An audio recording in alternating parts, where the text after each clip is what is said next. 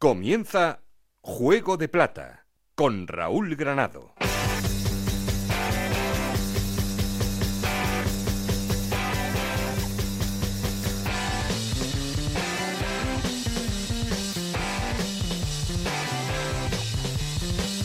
Hola, ¿qué tal? Bienvenidos a Juego de Plata, el podcast de Onda Cero en el que os contamos todo lo que pasa en Segunda División.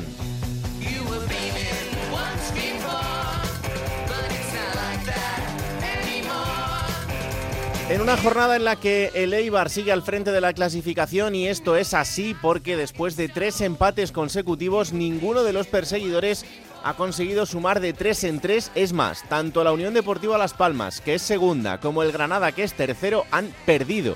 Este fin de semana han desaprovechado la oportunidad para encaramarse hasta la primera posición, así que el conjunto armero sigue siendo el líder.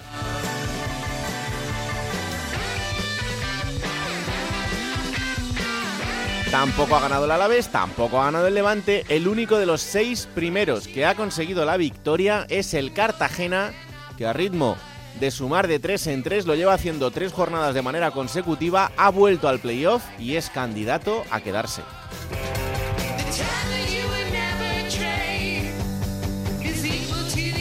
Todo lo contrario que Albacete y Burgos, los dos han vuelto a perder este fin de semana y esto les hace perder un poco de distancia respecto a esta sexta posición, que es la que sigue en juego por abajo. Ponferradina, Málaga, Ibiza y Lugo siguen metidos en esa pelea por el descenso. Eso sí, el Málaga intentando arañar como puede, sumando puntos de 3 en 3 para huir de ahí.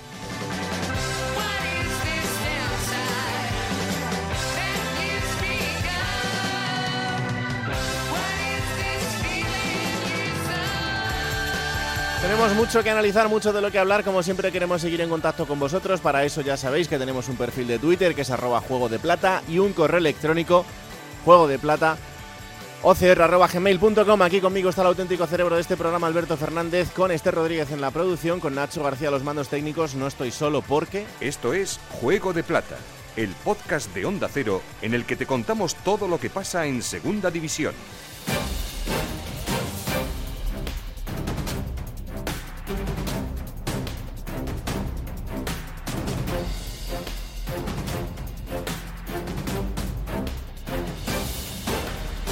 La Unión Deportiva Las Palmas perdía este fin de semana en casa frente al Real Oviedo. Esto le hace no ser el nuevo líder, Yendi Hernández. Es el tipo de guion que se le atasca a Las Palmas. El Oviedo muy metido atrás y los amarillos eh, previsibles y sin profundidad. Pese a todo, en la segunda parte Las Palmas lo tuvo con golpeos lejanos. Se estrellaron en el larguero, sendos lanzamientos. Primero Sergi Cardona antes del 0 a 1 y luego Alberto Moleiro que suma ya 8 disparos a los postes el canario Moleiro este curso. La grada del estadio de Gran Canaria ha emitido silbidos al banquillo de Xavi García Pimienta durante toda la segunda vuelta. Han llegado una vez a ellos y nos han metido un gol, pero no ha sido por falta de actitud. Nos ha faltado velocidad en el juego, pero actitud de los jugadores yo no creo que haya sido una falta de actitud. Al final se está acercando también eh, los últimos partidos, cuesta muchísimo ganar y no hemos estado bien. Estamos todos de bajón, está clarísimo. Sabíamos que iba a ser muy duro y no nos somos nosotros. A todo el mundo le está costando ganar muchísimo, muchísimo. La racha de la Unión Deportiva es la peor de la temporada. Solo una victoria, la del Carlos Belmonte de Albacete, en los últimos eh, seis eh, partidos. Tampoco ganaba el Levante, lo hacía en el partidazo de la jornada, jugaba frente al líder, al Eibar, empataban a uno y por tanto pierde un poco de comba el conjunto levantinista Jordi González. Fíjate que en el Levante Unión Deportiva eh, reina la, la, pesadumbre, sobre todo en el entorno del Levante, porque lo bien cierto es que los últimos cinco partidos tan solo una victoria. Bien, es cierto también el punto ante el líder, el Eibar, que le hace no descolgarse al conjunto de, de Javi Calleja de lo que es la lucha por los dos primeros puestos de la tabla clasificatoria para ese ascenso directo. Pero la gente no anda contenta, no anda contenta porque es verdad que el Levante no está jugando bien, está atravesando un bache importante en cuanto a juego y además se están sumando a ello lesiones importantes, eh, ya fuera de Pablo Martínez, eh, fuera durante toda la temporada, y ahora se ha sumado la de Dani Cárdenas, también fuera durante toda la, temporada.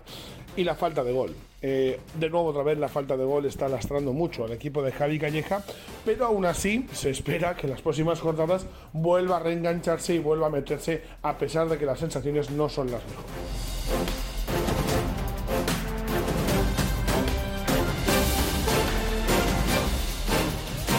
Por abajo la Ponferradina perdía un partido trascendental frente al Club Deportivo Leganés 0-1 y además prácticamente en el final del partido. Un partido que además ha terminado con la destitución del entrenador y con la llegada de otro nuevo míster para encarar el final de temporada en esa zona baja de la clasificación, Roberto Ugarte. Los empates sin goles ante Mirandés y Club Deportivo Lugo y la derrota este fin de semana frente al eh, Club Deportivo Leganés en el Estadio Municipal del Toralín por cero tantos a uno con un gol del central Sergio González en el tiempo de descuento han provocado que la Sociedad Deportiva Ponferradina haya decidido el cese de David Gallego como entrenador del eh, primer equipo.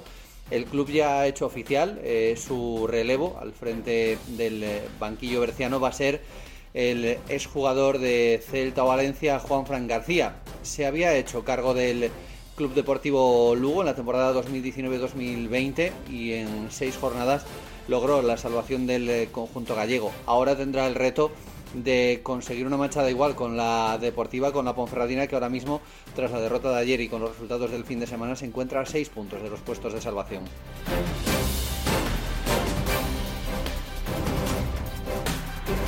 Y quien respira un poquito es el Racing de Santander que conseguía la victoria del fin de semana. 4-1 le metía al Albacete para quedarse fuera de los puestos de descenso y meter esa ventaja de 6 puntos. Fran 10. El Racing despejó las dudas sembradas tras cuatro partidos sin ganar y lo hizo a lo grande, con una goleada 4-1 ante un Albacete asentado en la zona de arriba de la clasificación. Los cántabros cenaron queso manchego porque salieron con hambre, con ganas de morder, después de la bronca pública y privada de su entrenador, José Alberto, que recriminó a sus futbolistas la mala actuación que tuvieron en el plantío ante el Burgos en la jornada anterior. Racing fue un auténtico vendaval en los 20 primeros minutos al descanso se fue ganando 3 a 1. Un triunfo de oro, decía el entrenador de los Racinguistas, en un sábado de gloria. Cada victoria ahora es oro. Eh, necesitamos más de todo el mundo. Eh, que la gente que entra se parta el pecho por, por el equipo, que la gente que juega se parta el pecho hasta que no pueda más y haya que meter a otro. He pedido una ración eh, después del, del, partido pasado y el equipo la, lo ha hecho. La derrota de la Ponferradina en el último instante también se celebró en Santander el domingo. Con el Racing quinto por la cola, los bercianos se quedan ahora a seis puntos, más el enfrentamiento particular por la diferencia de goles. Un colchón relativamente cómodo para los santanderinos, a falta de siete jornadas.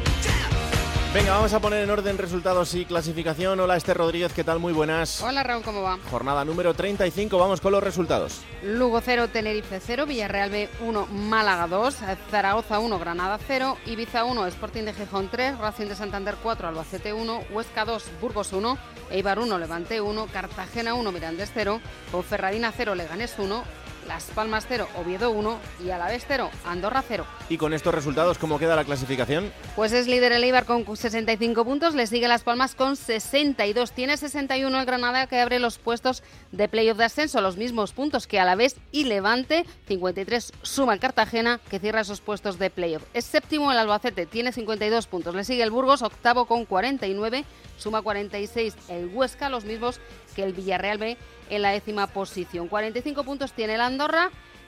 44 mm, suma el Sporting, los mismos que el Zaragoza. Le sigue el Tenerife con 43, 43 puntos suma también el Oviedo y el Leganes. Con 42 en su casillero está el Mirandés, decimos séptimo en la clasificación. Le sigue el Racing con 41 y abriendo los puestos de descenso la Ponferradina con 35 puntos. Le sigue el Málaga con 33, el Ibiza con 29 y cierra la clasificación el Lugo con 27. Gracias, Esther. Adiós.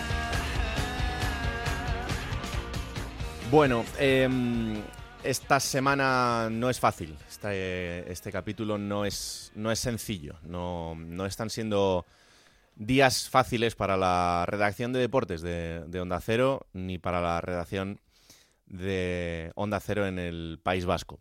Hace solo unas horas perdíamos a, a nuestro compañero Luis Fernando Baranda, la voz habitual del Athletic Club de Bilbao en Onda Cero, también del Bilbao Basket y también en este programa en la temporada en la que el Amorebieta estaba en la categoría de plata del fútbol español. Aquí también eh, habéis escuchado a, Luis Fer semana a semana contando esa andadura con, ilusión de un equipo muy modesto que solo pasó un año por el fútbol eh, profesional, pero ahí estuvo él también cada semana para ofrecernos toda la información de lo que pasaba en, cada partido y para compartir muchos momentos eh, en este programa y tanto con Alberto como conmigo. Con la misma bondad de siempre, con la misma disponibilidad de siempre y con esa sonrisa eterna que mm, nos hacía que todo fuera bastante más fácil. Desafortunadamente em, se ha ido de manera repentina y muy pronto. Solo podemos dedicarle cada uno de los minutos de radio que em, hagamos de ahora en adelante el recuerdo eterno para una buena persona, un buen compañero y un buen profesional de los medios de comunicación, que es lo que ha sido durante toda su vida. No te voy a perdonar que no me mandases esa última crónica del Athletic Club de Bilbao, pero bueno, nos quedará pendiente para algún momento. Descansa en paz, amigo.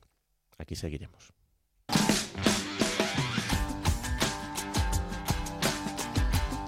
Juego de Plata. El programa que puedes escuchar a cualquier hora del día. Hola Alberto Fernández, ¿qué tal? Muy buenas. Hola Raúl, muy buenas. Eh, no es fácil, ¿eh? lo has dicho tú y suscribo todas y cada una de tus palabras. Bueno, aquí estamos, después de otra jornada de fútbol en segunda división, cada vez queda menos para el final de esta liga regular. Los de arriba se están empeñando en no destacarse ninguno, en seguir en cuatro puntos. Has dicho tú que solo ha ganado el Cartagena de los seis primeros. Realmente, de los que empiezan la jornada, mm no ha ganado ninguno. Son tres derrotas y tres empates porque el Albacete cae porque gana el Cartagena, claro. pero el Albacete empieza en esa plaza de playoff que la ha perdido. Hmm. Eh, es una categoría que ahora mismo está, para alguno que no sepa cómo es la segunda, no se la creería, porque eh, hay cuatro puntos del primero al quinto por dos plazas, por las dos de ascenso directo, están los cinco cocos que ya conocemos todos, pero es que luego hay otros cuatro puntos para una plaza de playoff, precisamente entre Cartagena, Albacete y Burgos meto al Burgos, yo creo que mm, puede llegar. sí, tiene tiempo todavía. Puede llegar también incluso la Sociedad Deportiva Huesca porque está a dos puntos del Burgos, o sea, por, por inercia puede llegar, pero creo que va a estar entre estos tres equipos, pero es que lo de arriba es una, locura. Y luego por abajo, eh, la victoria del Racing y que la Ponferradina no ganase su partido ha abierto una pequeñita brecha, mm. eh, lo teníamos más ajustado en las últimas jornadas, y bueno, parece que los cuatro de abajo se han, se han marcado mucho, y no es casualidad, Raúl, que de los cuatro equipos de abajo son los clubes con más técnicos destituidos esta temporada. Mm. Cuatro en el Lugo, Pérez, eh, Fran Justo, Carrillo y Íñigo Vélez. En el Ibiza empezó Baraja, luego Anquela, luego Lucas Alcaraz. En el Málaga, Pablo Guede, Pepe Meli y Pellicer. Y en la Ponferradina, pues ahora ya tenemos al tercero. Empezó con José Gómez, David Gallego y ahora Juan Fran García es lógico, son los equipos de abajo los que más tienen que mover, pero bueno, no deja de ser significativo. En otros equipos que ha habido un solo cambio, pues están más arriba. No quiero decir que esto signifique garantía, que tenga garantía de éxito, pero mm, bueno, vamos a ver si a la Ponferradina le sienta bien este cambio. Desde luego lo de Juanfra en el Lugo funcionó, mm. fue revitalizante y fue motivador para salvar al equipo. Tiempo y puntos hay para hacerlo. Pero bueno, con David Gallego no, no han funcionado las cosas. La verdad es que no, y, es verdad que quedan todavía siete jornadas de liga regular por delante en la que hay eh, todos esos puntos en juego, pero, pero sí es verdad que tanto Racing, Mirandés, Leganés, Oviedo, que son los equipos que estaban coqueteando un poco con esta zona, pues han decidido dar un paso hacia adelante. Fíjate la victoria del Oviedo con, con Palmas. Importantísima. Y, un equipo también como el, Sporting y el Zaragoza, ¿no? Que hemos hablado en muchos tramos de la temporada de que estaban en, jugando también un poco con esta situación y el Sporting con esos cuatro partidos sin perder y sobre todo con las dos victorias, consecutivas, pues directamente te pone ya en esa zona de tranquilidad, al menos. Eh, de momento. Y el Real Zaragoza, siete partidos sin perder. ¿eh? Son cinco empates y dos victorias, pero lo dijo aquí Escribá, ¿no? Lo importante era dejar de perder partidos y lo está haciendo. Hmm, desde luego que sí. Bueno, vamos a visitar al líder. El líder, una semana más, es el Eibar. Empataba a uno frente al Levante en un gran partido. Compañero Íñigo Taberna, ¿qué tal? Muy buenas. Hola, ¿qué tal Raúl? Muy buenas. Bueno, pues eh, hablando de una semana más del liderato del conjunto armero, no era una jornada fácil porque parecía que a lo mejor con ese empate podía significar esa pérdida del liderato, pero, pero ahí sigue el equipo. Sí, la verdad es que eh, hay que recordar que el Eibar lleva tres empates consecutivos y con todo continúa con un colchón de cuatro puntos respecto al tercer clasificado. Hay quien podría decir que le iban a desperdiciado en estas tres últimas jornadas una gran oportunidad de prácticamente certificar el ascenso, porque de haber ganado, por ejemplo, dos de esos tres partidos que ha empatado, que ha merecido ganar dos de esos tres partidos seguro, pues fíjate cómo estaría el conjunto armero, que con todo sigue compitiendo muy bien, sigue compitiendo muy bien, es más, el otro día, sobre todo en la primera parte fue mejor que el Levante, mereció adelantarse en el marcador, no lo consiguió, luego tuvo la mala suerte de ese gol de Arbilla en propia puerta, Hmm. pero reaccionó enseguida. A los tres minutos ya había empatado Strikov tras un error también garrafal de Robert Pierre. Así que el Eibar que sigue a lo suyo, puntuando, puntuando, puntuando, aunque reconoce Garitano que hace falta hace, hace falta victorias, que a base de empates igual no le da al Eibar para subir, pero oye, tiene un colchón de, de cuatro puntos, re- repito, respecto al, al tercer clasificado y la sensación de que como nadie gane a fácil en esta categoría,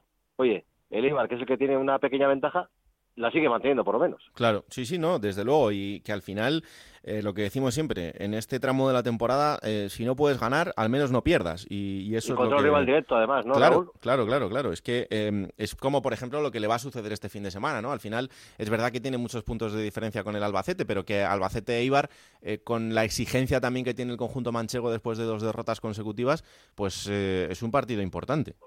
Sí, sí, además estaba haciendo cuentas. El Eibar tiene ahora 65 y quedan 21 por disputarse. Yo creo que este año, el año pasado, no subió con más de 80 puntos, ¿eh? Sí, Acordaros, el Eibar no subió a primera con más de 80 puntos. Este año igual, ¿no? Para subir de forma directa, igual no hace falta ni llegar a esa cifra. Pues tiene La, pinta. la exigencia, la exigencia va a ser menor. Y el Eibar yo que se puede manejar bien en esos registros, ¿eh? Yo creo que si el Eibar encadena un par de victorias seguidas, eh, Raúl pues, se va a disparar ¿eh? la clasificación. Luego sí tiene enfrentamientos directos, ¿eh? Tiene que jugar contra Las Palmas y contra Granada. Pero si consigue un par de victorias seguidas, por ejemplo, no sé, el viernes en Albacete y el siguiente partido en casa, cuidado con el Eibar, que, que es que yo le veo bien en el sentido de que eh, siempre compite a pesar de las dificultades. Por otro día, el otro día jugó sin centrales. Eh, si los habituales, Verancio y Berrocal, jugaron Arbilla y Sergio Álvarez, que es un pivote reconvertido, y el equipo no pasó apuros en defensa. Hmm. Le falta un poquito más de, de acierto, de punch en ataque. Con un poquito más de acierto en ataque, este Ibar yo hubiese ganado más partidos. Pero bueno, eh, Garitano está tranquilo, confía en los suyos. Otro día, fíjate, debutó la Sure. Sí. ¿Cuánto tiempo llevaba la Sure sin jugar a fútbol? Creo sí. que más de un año Muchísimo. más de un año sin jugar por diferentes problemas, sobre todo de salud. Y Mm. ahí estuvo. Y cumplió y, y mira, a pesar de las dificultades, repito, en forma de lesiones, que es lo que le está pasando a la edad, en las últimas jornadas el equipo compite y casi siempre es merecedor de la victoria de los partidos.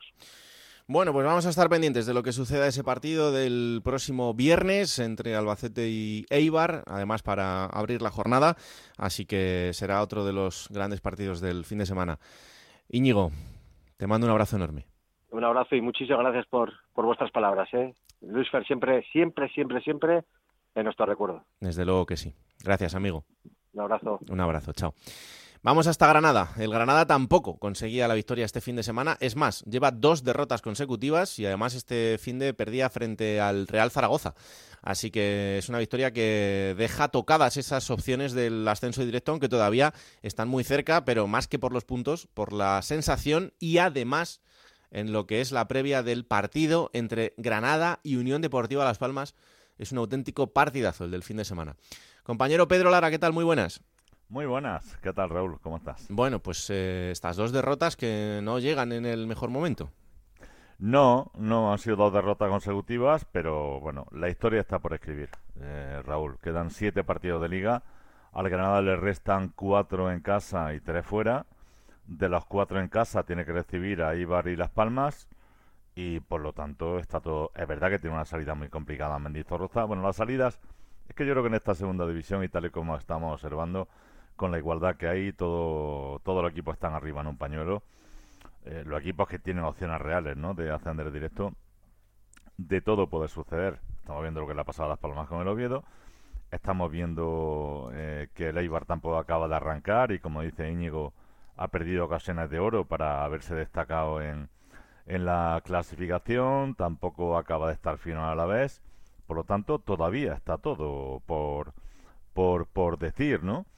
Eh, estaba echando Íñigo ya cuentas, que no he hecho muchas cuentas porque está, está todo por está todo por decir, es decir, está todo por decidir, ¿no? Es decir, Sí. hay un partido en los Cármenes entre el Granada y el Eibar que va a decidir la liga. Si el Eibar gana, evidentemente, va a dejar a Granada eh, con una estocada importante.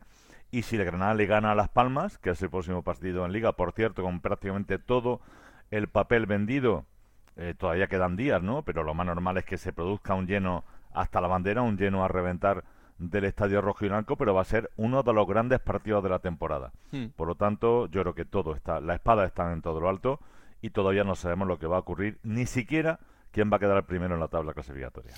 Pues sí, la verdad es que sí, que esto todavía tiene que, dar muchas vueltas, seguro. Em, fin de semana, además de, la derrota, también eh, con mala noticia en forma de lesión, porque a ver cuántas semanas está fuera Ricard, ¿no?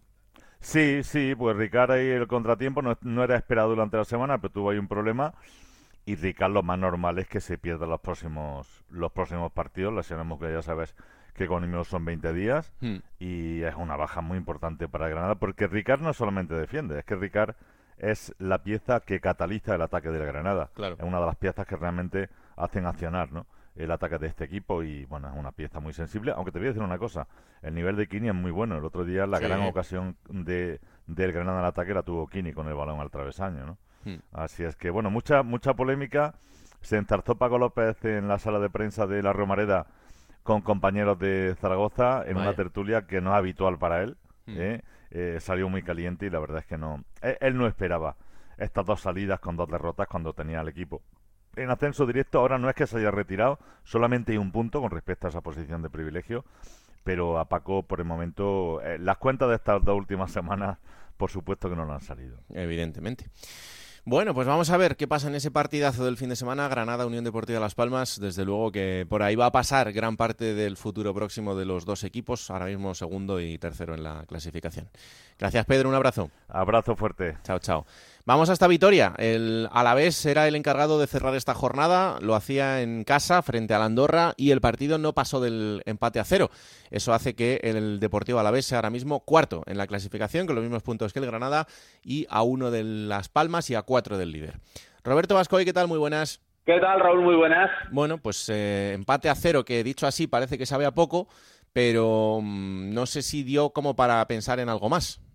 Bueno, yo creo que sí, sobre todo en la segunda parte, porque la verdad es que en la primera los de Eder Sarabia controlaron bastante bien el partido con ese fútbol de toque que tienen, a veces que desquicia un poco a, los rivales a los que les cuesta tocar el balón. Es verdad que en esa primera parte el Alavés tuvo la ocasión más clara con un gol anulado a Jason Reveseiro por un fuera de juego que era, pero bueno, por milímetros prácticamente por el hombro del jugador gallego que se metió ahí un poquito en, fuera de juego, eh, pero es verdad que ellos eh, tuvieron bastante bien eh, controlado, incluso tuvo Mica Mármola ahí una ocasión que despejó magníficamente bien Sivera, pero en la segunda mitad ya el Alavés se hizo con el control del juego, tuvo dos oportunidades clarísimas, primero una muy buena acción de Javi López, estuvo muy bien Ratti, el guardameta del, Andorra, y posteriormente también en un disparo de, Miguel de, la Fuente, así que en esa, en esa segunda mitad el Alavés fue en busca de la victoria, fue en busca de meterse en puestos de ascenso directo y es verdad que como bien dices el empate deja eh, un mal sabor de boca, sobre todo porque al jugar el lunes habían jugado todos, habían fallado los cuatro primeros, todos los rivales directos y el Alavés después de unas cuantas semanas podía volverse a meter ahí en puestos de ascenso directo, no lo hizo, pero bueno, fíjate, eh, al término del partido Luis García Plaza daba un dato que es muy significativo, ¿no? Y es que eh, de los últimos cinco partidos, de los 30 partidos que han jugado todos los de arriba, solo han ganado 11 y eso dice mucho ¿no? de, la igualdad de la competición y de cómo está la, batalla por el ascenso. La verdad es que sí. Eh, no me ha dicho nada Alberto porque él tiene una batalla personal contra Eder Sarabia que libra aquí cada, cada, semana. No le gustan las ruedas de prensa. No sé si después del partido tuvo alguna declaración altisonante o no. No, no, realmente no llamó demasiado la atención. Es verdad que igual infló un poco el juego que había hecho su equipo. A mí tampoco es que me entusiasmase lo que hizo ayer el Andorra, insisto, sobre todo la primera media hora controlaron el partido, pero lo que es llegar a portería rival lo hicieron en contadísimas ocasiones. De hecho, en la segunda mitad ni se aproximaron prácticamente al, al área de, de Sibera. Es para que le guste ese tipo de fútbol. A mí me gusta quizá un poquito un, un fútbol más directo, pero bueno, no hizo una rueda de prensa especialmente llamativa, simplemente que yo creo que infló un poco el juego que ha hecho su equipo. También hay que decir que tiene mucho mérito en lo que está haciendo el Andorra, que está ahí a ocho puntos del playoff. De hecho, sigue diciendo que, oye, que todavía no están tan lejos y que todavía es tiempo de soñar, pero bueno, no Entiendo que no hicieron un partido especialmente, bueno, sí, sí vistoso, pero no especialmente para ganar aquí en Mendizorroza. Mm, tú, tú encima dale alas, ¿sabes? Que es lo que le falta aquí al amigo para que... Para que se venga Alberto arriba un poco. Le sigue dando palos aquí todos los fines de semana. Al final cualquier día salgo y tengo a Eder Sarabia aquí en la puerta esperando, pero bueno. Alberto es amigo de Velázquez, sobre todo. Sí, sí, ahí sí, ahí, bueno, bueno, ahí le has tocado la fibra, pero de una manera que, que no sabes tú bien. Sporting de Gijón a la vez es lo próximo que tiene el glorioso por delante. Este fin de semana será el domingo para intentar volver a ajustar más todavía lo que está pasando en la zona alta de la clasificación. Robert, un abrazo enorme para ti también. Un Un abrazo, Raúl. Chao, chao. Vamos a Cartagena. Eh, ya sabéis que allí está instalada la felicidad. Tres victorias consecutivas. Tengo a Victorio de Aro que, que no sabe ya si, si, hacerse el traje ya del ascenso, si esperar un poco más. Victorio, ¿qué pasa? ¿Cómo estamos? Ni Eder Sarabia, ni Julio Velázquez. Luis Carreo. Hombre, por favor. Sí que, eso sí que son cosas, cosas mayores. Es que tú piensas que llegó hace tres temporadas para intentar salvar un equipo, lo salva, en la siguiente queda eh, en, en, la zona media alta de la tabla y este año con el cuarto presupuesto más bajo está sexto, está sexto, que quedan siete jornadas, sí, pero que nos quite lo bailado, Raúl. Sí, sí, sí, sí, no, es verdad que el equipo había perdido eh, comba, parecía que alguna sí. opción se había esfumado ya de llegar hasta ahí. Bueno, es verdad que aprovechando los tropiezos de, del Albacete y del Burgos, pero, pero el equipo está metido otra vez de lleno en esa pelea. Mira, me acuerdo que la semana pasada hablábamos del, preocupante nivel de prácticamente todos los equipos. Y es que esta es la, realidad. No todos los equipos están bien. Y el Cartagena, que hasta hace un par de meses sumaba ocho jornadas sin ganar, pues se ha recuperado. Y míralo, y lleva nueve, nueve de nueve. Ganó en casa Lugo, ganó en Butarque al Lega y ahora coge y gana al Mirandés. Eso sí, gracias a Aaron Escandel, el hombre del partido. Hizo tres o cuatro intervenciones de mérito en los últimos 5 o 6 minutos de partido, increíble. Merece la pena que, que se lo pongan ustedes en el, en el, canal de YouTube de la liga. Tienen ahí el resumen. Sí, eh, con tanta oferta que hay de partido no, no, pudieron, no pudieron estar pendientes porque es increíble, insisto, las paradas de Durano Escandel. Y, y te decía de alabar a Luis Carrión porque es que estaba el partido en la hora de, en la hora de juego un poco trabadito, no muchas ocasiones. Si acaso estaba espabilando un poco más el Mirandés. Hmm. Y Luis Carrión te cambia a Borja Valle lo mete a un lado, hace un cambio de sistema un poco para meter a Alfredo Ortuño y en siete minutos Alfredo Ortuño te crea dos ocasiones muy peligrosas de gol y en la, y en la segunda pues efectivamente te la mete. 1-0 y, y, es un poco digamos la persona que cambia el devenir, de, el, que cambia el devenir del, del partido. Al margen de como te digo un Aaron Escandel. A mí me, me dejó muy preocupado eso sí el Mirandés porque sí. si tienes cinco o seis ocasiones muy claras y no metes un gol hay amigos. Es verdad que por debajo, por, por, la parte de atrás, están todos también muy mal. Les está costando todo, a todos mucho. Mira al Málaga, mira la Ponce, pero es verdad que en, en, clave albinegra, que es a lo que nos cierne ahora mismo, sí. aquí ahora, eh, eh, por las nubes, por las nubes, no se puede hablar de otra cosa. Se mira, eso sí, eh, 30 de abril, en, se juega contra el Albacete y luego a la semana siguiente contra el Burgos. Así que ahí va a estar la pelea por la sexta plaza humildemente, ¿eh? sí que es verdad que llega el Huesca, sí que es verdad que está por ahí el Villarreal B, sí que es verdad que hay equipos, hablabas antes como el Andorra, pero, hombre, yo creo que muy mal lo tienen que hacer estos tres para que los demás se reenganchen. La verdad es que sí, eh, es verdad que mmm, tiempo hay en cuanto a puntos, sí. pero, pero bueno, eh, hay que recortar mucho y hay que ganar mucho también, y en este tramo tampoco es algo sencillo. Pero bueno, vamos a ver qué pasa con este Cartagena, que lo siguiente que tiene que hacer es ir a la Rosaleda eh, para enfrentarse a un Málaga que además eh, en casa parece que está ofreciendo esa cara necesaria como para intentar seguir en esa pelea por eh, la permanencia. Así que pendientes estaremos de lo que suceda el próximo domingo en la Rosaleda para ese Málaga-Cartagena. Un abrazo, Victorio. Apúntate un par de cositas. No quiero irme de aquí sin alabar doblemente a Luis Carrión, que con la mala racha de resultados del equipo coge y saca al central del filial, a Farru, a un tío de Lorca, lo pone de lateral izquierdo del primer equipo.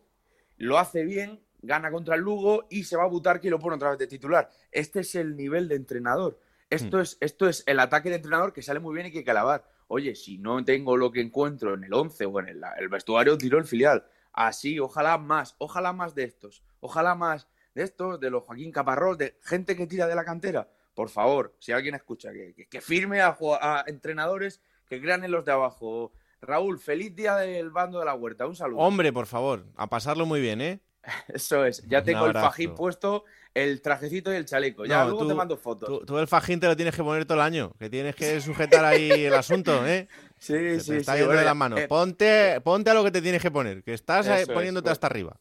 Es- eso es. Un abrazo fuerte. Un chicos. abrazo, adiós. Chao, chao. A ver, ¿qué pasa en el Albacete? Por Dios, dos derrotas consecutivas este fin de semana, además 4-1 perdiendo con el Racing de Santander. Compañero José Manuel Martínez, ¿qué tal? Muy buenas.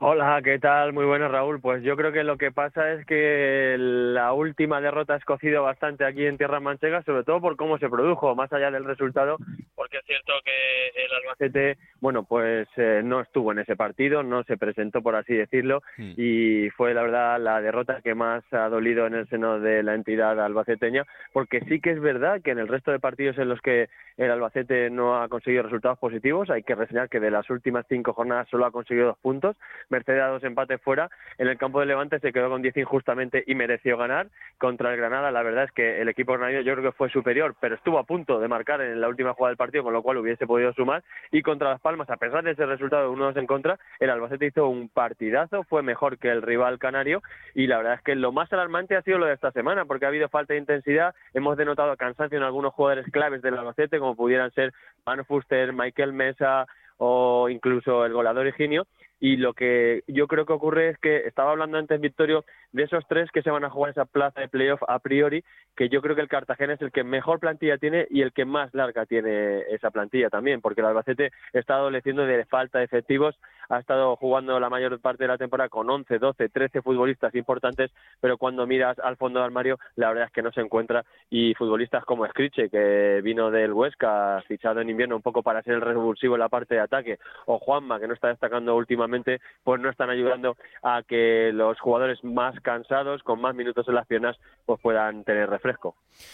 Pues eh, vamos a ver si el Albacete es capaz de salir de este bache, porque lo siguiente es enfrentarse a Eibar. Es verdad que, oye, si le ganas a Eibar, pues eh, igual esa inyección de moral te hace cambiar esta dinámica por completo, pero perder otro fin de semana eh, alejaría un poco ese sueño de- del playoff para un equipo que, dicho sea de paso, tiene muchísimo mérito. Eh, así que vamos a ver qué, sucede en ese gran partido para el próximo viernes, para abrir la jornada. José Manuel, muchas gracias, un abrazo.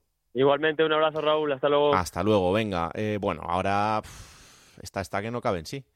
Esta está que, que está para jugar la Champions otra vez. ¿eh? Pintaba muy bien la jornada, eso es verdad. Sí, al final... eh, eh, pero, pero bueno, pero oye, que ha sumado de tres en tres y que eso es importante. Málaga, Isabel Sánchez, ¿qué tal? Muy buenas. ¿Qué tal? Muy buenas. Oye, para Champions no, pero se deshizo muy pronto, ¿eh? La ilusión del Viernes Santo. Bueno, bueno, a ver, que no está mal. Oye, que, que es complicado porque te gana el Racing y parece que la distancia pues ya son ocho puntos y es más complicado, pero el caso es olvidarse y ganar. Y ya está. Mira, en clave malavista, Raúl, este fin de semana se define como todos los tópicos o todo lo que decimos en torno a la segunda división, eso de que no hay rival pequeño, el de abajo lo puede ganar al de arriba, puede ocurrir cualquier cosa en cualquier parte. Todo eso se dio para que el Málaga, pese a la victoria, además sobre todo pese al buen juego y que se sumaron esos tres puntos fuera de casa, algo que no se hacía desde la primera salida a Miranda de Ebro, pues se ha dado todo para que estemos en la misma situación de antes. Eso sí, como bien dices, con la ilusión, las ganas y las posibilidades, mucho más, eh, estamos mucho más animados que antes. ¿eh? Hmm. Hombre, a ver, es que eso es evidente. Eh, de lo que queda a partir de ahora, eh, que son evidentemente calendarios complicados para todos, eh, al Málaga le queda Cartagena, Lugo, Huesca, Ponferradina, Mirandés, Alavés e Ibiza. Dentro de todo lo que hay, tampoco parece que sea mm, de lo más cruento en cuanto a la zona alta, porque quitando el Cartagena, lo demás y el Alavés, lo demás, pues es gente de tu liga. Eh, o gente que ya va a estar en una situación salvada. Pues es que no queda otra. Eh, es verdad que hacer este tipo de cálculos luego no te sirve de mucho, pero, pero hay que aferrarse a este tipo de situaciones. Lo que también es cierto es que el Cartagena podría haber venido el próximo domingo a la Rosaleda sin jugarse nada, pero las casualidades también que han ocurrido ese fin de semana atípico, podemos decir, bueno, pues ha dado que llegue en esa sexta posición y llegue con opciones de jugar el playoff, lo que, pues imagínate cómo cambia el panorama para ese partido del domingo. Lo que también es cierto y algo que se viene diciendo en Málaga desde la derrota en la Rosaleda frente al Racing es que si no ganas a los de tu liga es muy difícil Hmm. teniendo en cuenta además que lo que se logró el pasado viernes no fue otra cosa que la segunda victoria a domicilio, pues claro, es que la situación y todos los números que se han dado esta temporada lo hace muy, pero que muy complicado. Lo cierto es, como dices, que al final, bueno, pues ojalá que en el último partido de ese Málaga pues nos estemos jugando todo, que sería muy, pero que muy positivo. Y la misma sensación es que al final se están ganando a los que están en la zona más alta, a los que vienen en, en la zona media o alta de la tabla, sin embargo se está perdiendo con los de la propia liga, porque además es que el Málaga con muchos de ellos tiene el gol, el perdido, o sea que algo que tendrá que resarcir con los que le queda todavía por jugar, como es el caso de, del Lugo o la, o la Ponferradina. Las sensaciones son buenas, Raúl, porque el equipo el viernes jugó muy bien, el equipo hizo una primera parte muy buena, yo creo que la mejor de, la temporada, eh, tiene gol que en algunos partidos mm, se le ha echado de menos, estuvo bien defensivamente hablando. Las sensaciones son buenas y las sensaciones son de seguir luchando, aunque claro, mm, el problema que tiene es que no puedes contar únicamente con tus triunfos, sino que tienes que pensar en el resultado de los demás y ha sido un poco lo que ha fallado este fin de semana, un poco la sensación de que a lo mejor vamos a llegar tarde, pero que bueno, que por lo menos vamos a estar remando hasta el final. Pues eso es lo más importante y, ver hasta dónde se puede llegar y sobre todo no perder esa, esa ilusión que al final eh, también te da puntos en este, en este tramo del año y ahora mismo el Málaga parece el único de esos cuatro que tenga esa sensación de que, de que puede llegar a, a conseguirlo. Así que vamos a, vamos a ver qué pasa. Gracias, Isa. Un beso, chao. Venga, y además quédate escuchando porque nos vamos a seguir hablando del Málaga, porque tenemos comunicación con uno de sus jugadores para repasar con él eh, cómo están viviendo desde dentro también este, este tramo del año y, un poco hablar sobre la temporada. Hola Esteban Burgos, ¿qué tal? Muy buenas. ¿Qué tal? Buenas tardes. Encantados de recibirte aquí en, Juego de Plata y, más después de una semana en la que habéis sumado de tres en tres, que es una bendita alegría. La verdad que sí, la verdad que sí, ya, eh, a ver, contentos de, de primero de que el equipo está funcionando y segundo de que ya se hizo la de que pudimos, pudimos ganar más que nada, viste, no no no no estaba siendo fácil, estábamos sumando muchas sensaciones buenas, pero bueno, no se mm. vive de no se vive de las llegadas a portería y de las buenas sensaciones, así que nada, contento de, de que haya sido con una victoria, de que la gente también vea de que este equipo cree de que el equipo está muy bien en, en, todas sus facetas, así que hmm. afrontar esta semana ya para entrenar y, preparar el partido del domingo. ¿Cómo es la, la sensación del futbolista en una, en una situación como la vuestra cuando, cuando pita el final y, ves que por fin tienes una victoria? Bien, bien, qué sé yo, ver que por, fin se, se, consolidó eso, porque de estar cerca, estamos cerca de que creemos que vamos a ganar, siempre creemos que vamos a ganar, entonces ver de que el equipo puede llevarse los tres puntos es una, es un, es un alivio más que una alegría, así que bueno, ahora no hubo mucho tiempo para nada, ahora ya tenemos que preparar el partido el domingo, no hubieron buenos resultados el otro día de, los demás equipos, pero bueno, nosotros en nuestro camino, en la nuestra de, pensar de, ir partido a partido, ganar partido a partido, entonces, nada, si tenemos esa mentalidad, los de arriba irán cayendo y, estoy seguro de que lo vamos a sacar adelante. Mm, eh, eh, siempre funciona y, más últimamente en todos los equipos lo del partido a partido, pero claro, cuando, cuando queda lo que queda por delante de competición y, estás eh, ahí abajo, es más que nunca, ¿no? El, centrarse, ya no te digo en el partido a partido, sino en el día a día.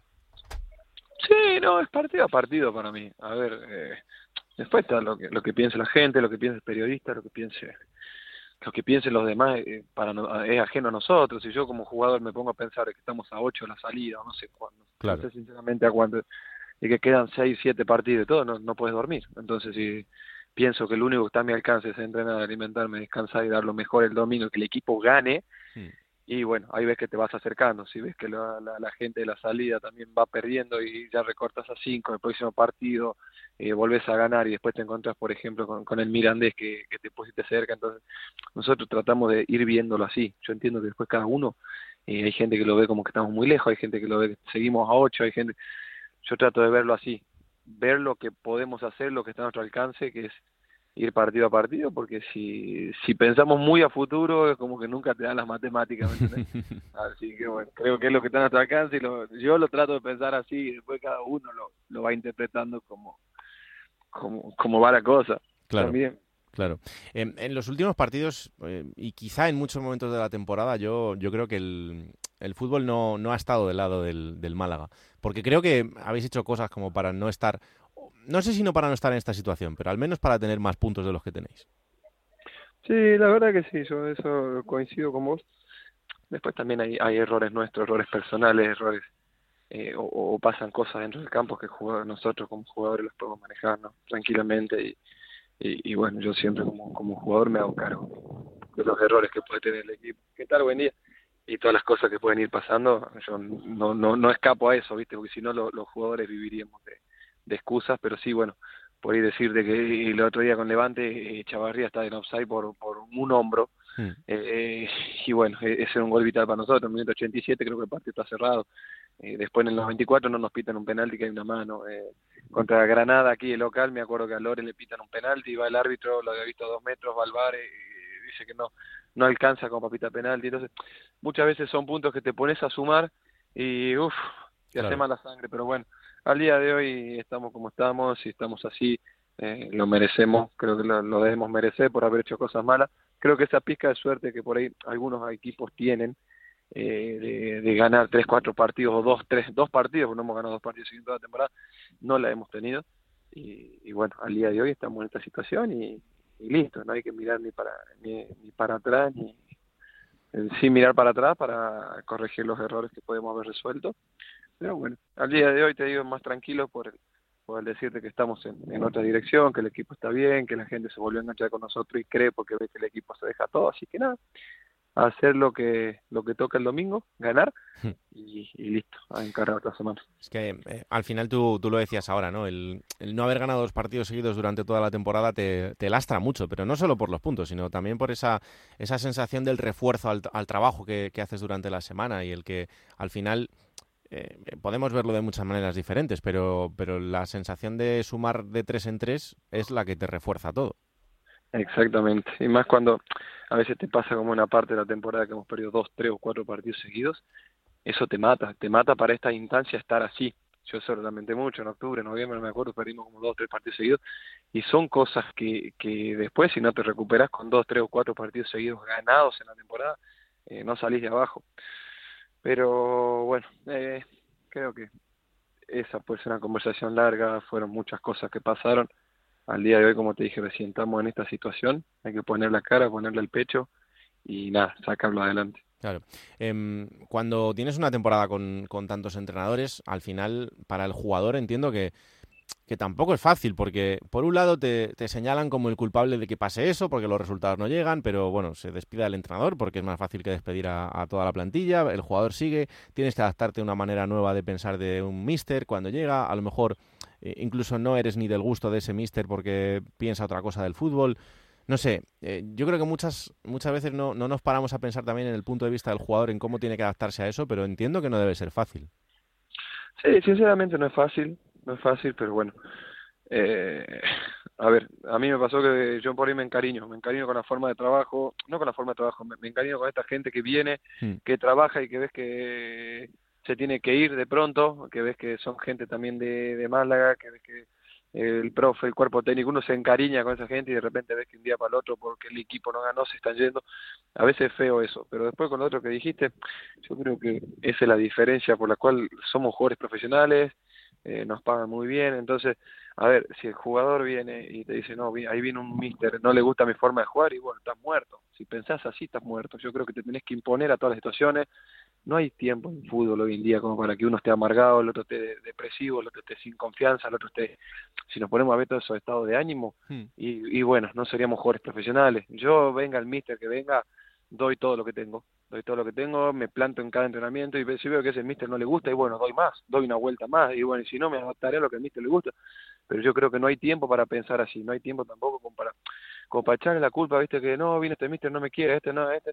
No, yo creo que te brindás al máximo, das todo lo que tenés, y el domingo te metes a la cancha, cuando tenés dos minutos, demostrás que mereces 10, cuando te dan 10, mereces que tenés 30, y cuando te dan 30 minutos, tenés que demostrar que sos titular. Entonces yo creo que así, con esa mentalidad, eh, es muy difícil que no juegues. Pero bueno, qué sé yo, somos todos muy distintos. Somos 30, 20 y pico jugadores, hay muchos estados de ánimo, hay muchos que en cierto momento piensan de una manera, en otra actúan de otra manera, pero bueno, creo que también como compañeros está bueno ir llevándonos entre nosotros, decirnos por ahí cosas que eh, cosas positivas, ¿viste? Para sacar adelante al que en un momento está bajoneado, al que en otro momento no está pasando bien y creo que en eso consiste un grupo. Joder, qué importante esta reflexión que, que has hecho tú ahora y creo que además eh, ojalá mucha gente la, la tuviera tan clara, ¿no? Porque, porque es verdad que muchas veces hablamos de que mm, al final el trabajo paga y que eh, con el trabajo diario te llega la recompensa, pero, pero es verdad que hay situaciones en las que no se ve o en las que al menos no, no llega esa supuesta recompensa que, que todo el mundo espera, ¿no? Y, y por eso me, me, ha impactado escuchar esta, esta respuesta por tu parte. La verdad, la verdad que sí, te lo, te lo digo sinceramente. Eh, dentro, de, dentro de un vestuario, cuando, cuando es una situación así, o, en general del fútbol, pero eh, alguien como tú que ya tiene experiencia, que tiene una trayectoria, eh, ¿cómo ves a, la parte joven del vestuario? Porque además allí eh, también han sido, en muchos momentos en los últimos años, han sido la tabla de salvación, esa cantera, esa gente que ha subido al primer equipo, futbolistas que llevan dentro una categoría importante y que, y que en situaciones complicadas entiendo que tampoco es sencillo. Sí, yo creo que por ahí en situaciones complicadas es como que aún es más jodido para, para un chico la cantera, ¿me entendés? Pero bueno, muchas veces, eh, a ver, lo ideal siempre sería que el, niño, el chico de la cantera esté arropado, que entre en un momento en el que el equipo está disfrutando, lo está pasando bien y sea todo más fácil para él. Entonces hay veces que pasa lo contrario, pasa como el otro día, que entra Alex contra las palmas y sinceramente por un desparpajo de él, por, por una encara de él, por una inconsciencia de él dentro del área, nos da un punto y es algo muy valioso. Entonces cuando ves que, que entran chicos eh, en estas circunstancias como que se gana más rápido también el respeto de, la plantilla, porque claro, eh, es un momento más jodido para jugar. Esteban, muy buenas. Em, yo quería preguntarte, el otro día escuchamos al, al Mister después de ganar en, el campo del, Villarreal B, eh, bueno, el mérito que tenía también conseguir los tres puntos fuera de casa, que, es algo que no es sencillo para, para vosotros esta temporada. Eh, en el vestuario entiendo que es imposible no mirar de reojo otros resultados. Eh, ¿Cómo sentó que después de conseguir una victoria tan costosa, tan importante, tan revitalizante para vosotros el viernes, luego ver que el equipo que marcaba esa, esa zona de salvación como es el Racing ganaba y decía, otra semana más que vamos a tener que costar un poco más de trabajo. ¿Eso eh, os, sentó como una losa de, mucho peso o, os lo tomáis eh, con una, no sé, un espíritu más positivo? ¿Qué tal? Buenas tardes. Te digo la verdad, no quería ver fútbol, tuvimos dos días libres, no quería renegar, no me, no me quería agarrar del sofá cada vez que ataca el Racing, esto dije, me voy a desinteresar del fútbol aunque sea por un día y medio, pero bueno, es imposible, la noche ya estaba viendo el partido y Mira, si te soy negativo, si te soy negativo, te digo, mira, uh, ganaron los de abajo, qué putada, qué cagada, bueno, te soy positivo, digo, mira, menos mal que ganamos el otro día, ahora tenemos otra oportunidad el domingo, vamos a seguir sumando a tres, después los demás, vamos a pensar como que los demás van a ganar siempre. Eso me dijo un mister el año pasado, pensemos que los demás van a ganar siempre. Entonces ya cuando el otro equipo pincha un poquito, te adelantaste con tres, ya cuando te das cuenta estás a tres puntos, a dos puntos, y, y ahí sí, ya la quiero ahí se, se, la veo jodida a cualquiera porque la verdad que el equipo nuestro viene muy bien y, nada, lo que le dije decía a tu compañero, lo único que hacemos hoy es pensar en el Cartagena, ganar, ganar y ganar el domingo y bueno, después los demás, alguno irá cayendo seguramente. Eh, Esteban, tú que, que, bueno, lo, ha dicho también Raúl, ¿no? Tienes esa trayectoria, esa experiencia en, segunda división también. Se ha visto de todo, equipos que prácticamente estaban denostados han conseguido la, salvación. Eh, quedan muchos puntos todavía por jugarse, puede pasar de todo, por el espíritu, por la inercia de la que has hablado antes, por el, el ambiente que palpas tú en el vestuario.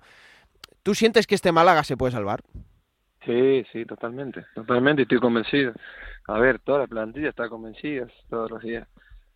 Ves entrenar a todos los compañeros y te das cuenta del convencimiento. Después hay cosas también que pasan que, que decís, bueno, el otro día, a ver, ¿cómo te explico? El equipo está muy bien en sí, defensivamente el equipo está muy bien. No te hablo de los cuatro defensas, los cinco defensas atrás, te hablo de Rubén Castro para atrás. O sea, todo el equipo se ve un bloque, se ve un bloque, se ve algo, un equipo compacto, se ve un equipo al que te, al que te puede costar hacerle un gol eh, sin ir más allá. El otro día perdés con el Cartagena, perdés con el Cartagena, con el Andorra, perdés y decís, eh, bueno, nos tiraron, después chutaron cuatro o cinco veces afuera del área, pues no, no podían entrar, tuvieron esa situación clara y no hubo más, ¿me entendés? Hay muchas veces en las que ganas 1-0, 0-1 y mereciste perder 5-1 y hay veces en las que perdés 1-0 como el otro día y ves que el equipo sigue con esa con ese con ese ímpetu, con esa a ver, ¿cómo te explico? Al mm. margen de que perdés con el Cartagena, el equipo genera tres, situaciones claras en balón parado. Dos en balón parado y una que bueno que vemos de Ramón que podría haber sido clara.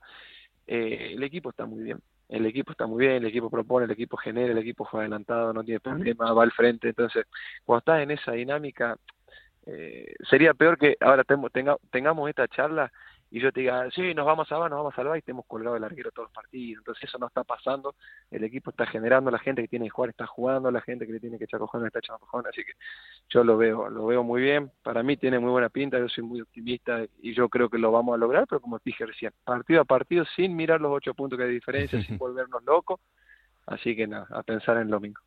La última que te hago, Esteban, em, ¿cómo es jugar en esa Rosaleda que nunca falla, con esa gente con, que están absolutamente locos? Eh, para ti encima que eres argentino, pero ¿cómo es eso? Eh, a mí me gusta, a mí me gusta mucho. A mí me gusta mucho el tema, por decir que cagada que con, con lo que es el estadio, con lo que empuja la gente, no le hemos podido dar más alegrías este año y creo que fue, fue un desperdicio nuestro, eso fue un desperdicio nuestro porque eh, sinceramente, lo, lo, lo, de Leganés la otra vez o lo de Levante a la noche fue increíble. Es un equipo que está abajo jugando el descenso y, y vos decís, bueno, la verdad que vienen 22.000 personas, vienen 30.000 personas, 29.000 es una locura. Pero bueno, eh, nosotros agradecidos, agradecidos de, del apoyo de ellos, ya lo saben creo. Y bueno, eh, tratemos de, de no hablar tanto y darle una alegría el domingo. Pues te llamo el 29 de mayo y celebramos la permanencia, ¿te parece? Perfecto, ojalá a que así sea. Bueno, pues, pues, aquí estaremos. Gracias por esta charla, Esteban. Un saludo, hasta luego. Seguimos en Juego de Plata con Raúl Granado.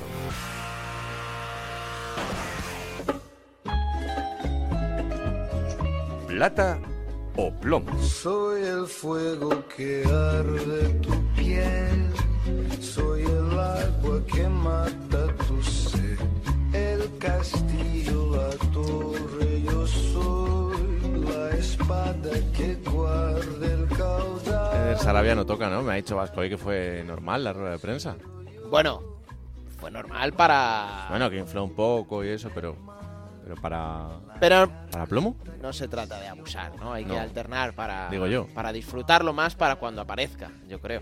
No, no está Eder Sarabia, no. Esta semana no. Vamos a empezar por La Plata, porque creo que es merecedor de ella, un entrenador que... Lo hemos hablado aquí alguna vez, no empezó con buen pie, incluso para muchos aficionados sportinguistas se convirtió un poco en meme las primeras jornadas. Eh, es verdad que tiene un discurso muy particular y, y muchos se lo tomaban a WhatsApp, pero Miguel Ángel Ramírez, Mar, como le conocen en Gijón, pues lleva dos victorias seguidas y ha levantado el Sporting y está haciendo creer a los suyos.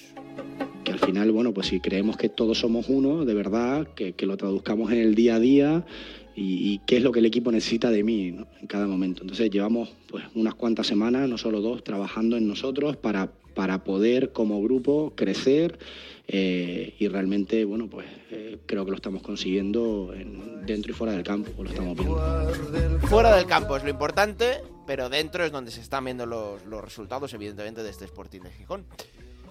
Y el plomo, A ver, se lo voy a dar una situación que no me gustó. No me gustó. Partido Real Zaragoza-Granada, rueda de prensa posterior.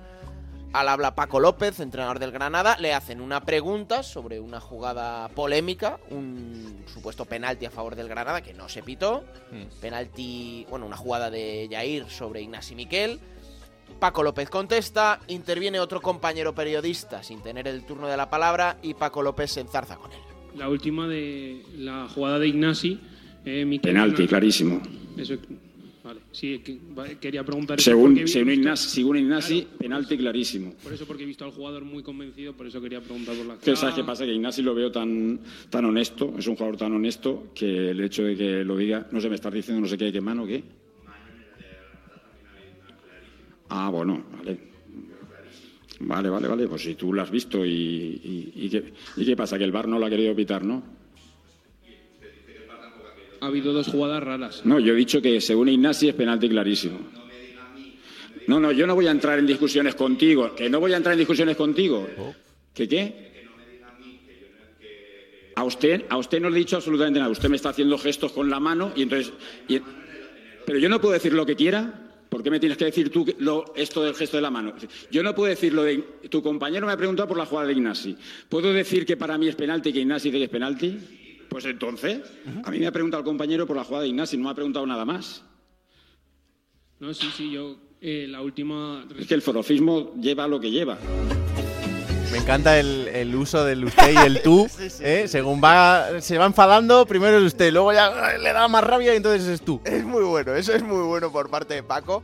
Que yo creo que evidentemente está tenso, ha perdido un partido y, y no sabe por dónde salir. Pero aquí la crítica. Y, y no nos cortamos, lo he hecho otras veces a compañeros periodistas. Me acuerdo aquella rueda de prensa de Miguel Álvarez donde no se le hizo ninguna pregunta al entrenador del Villarreal, una falta de respeto, pero es que hay que ir a las ruedas de prensa con la bufanda aflojada. No puedes ir recriminando a un entrenador que está hablando de una jugada en concreta que es que no, es que os han favorecido porque nos han pitado otra. Claro. No se puede ir con la bufanda puesta a una rueda de prensa. Estás trabajando. Obvio. Entonces, bueno, mm, Paco López seguramente se equivoca, pero no me, no me gustó, no me gustó, no me gusta este tipo de prácticas. No. Y además lleva razón en una cosa, que él puede opinar lo que le dé la gana. Luego, oye. Es que le están preguntando por otra cosa además. Claro, claro. En fin, que es que las ruedas de prensa, algunas son para verlas, ¿eh? La verdad es que es, a veces es más entretenido ver las ruedas de prensa Sí, que lo que pasa en los partidos. Sí, sí, tal cual, tal cual. Sí, sí, sí, sí. sí.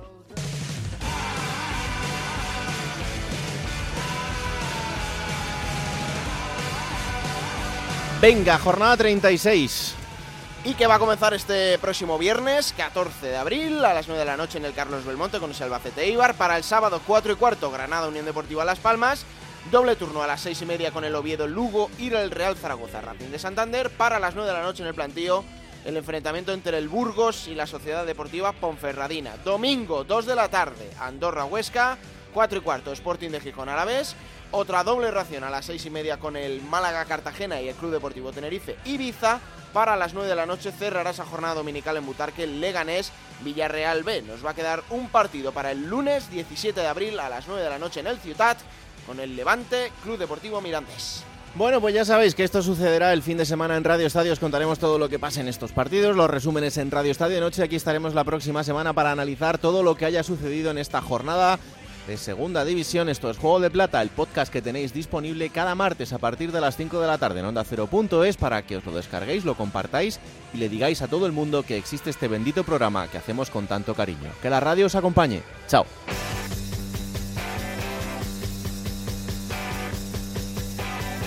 Raúl Granado, Alberto Fernández, Ana Rodríguez. Juego de Plata.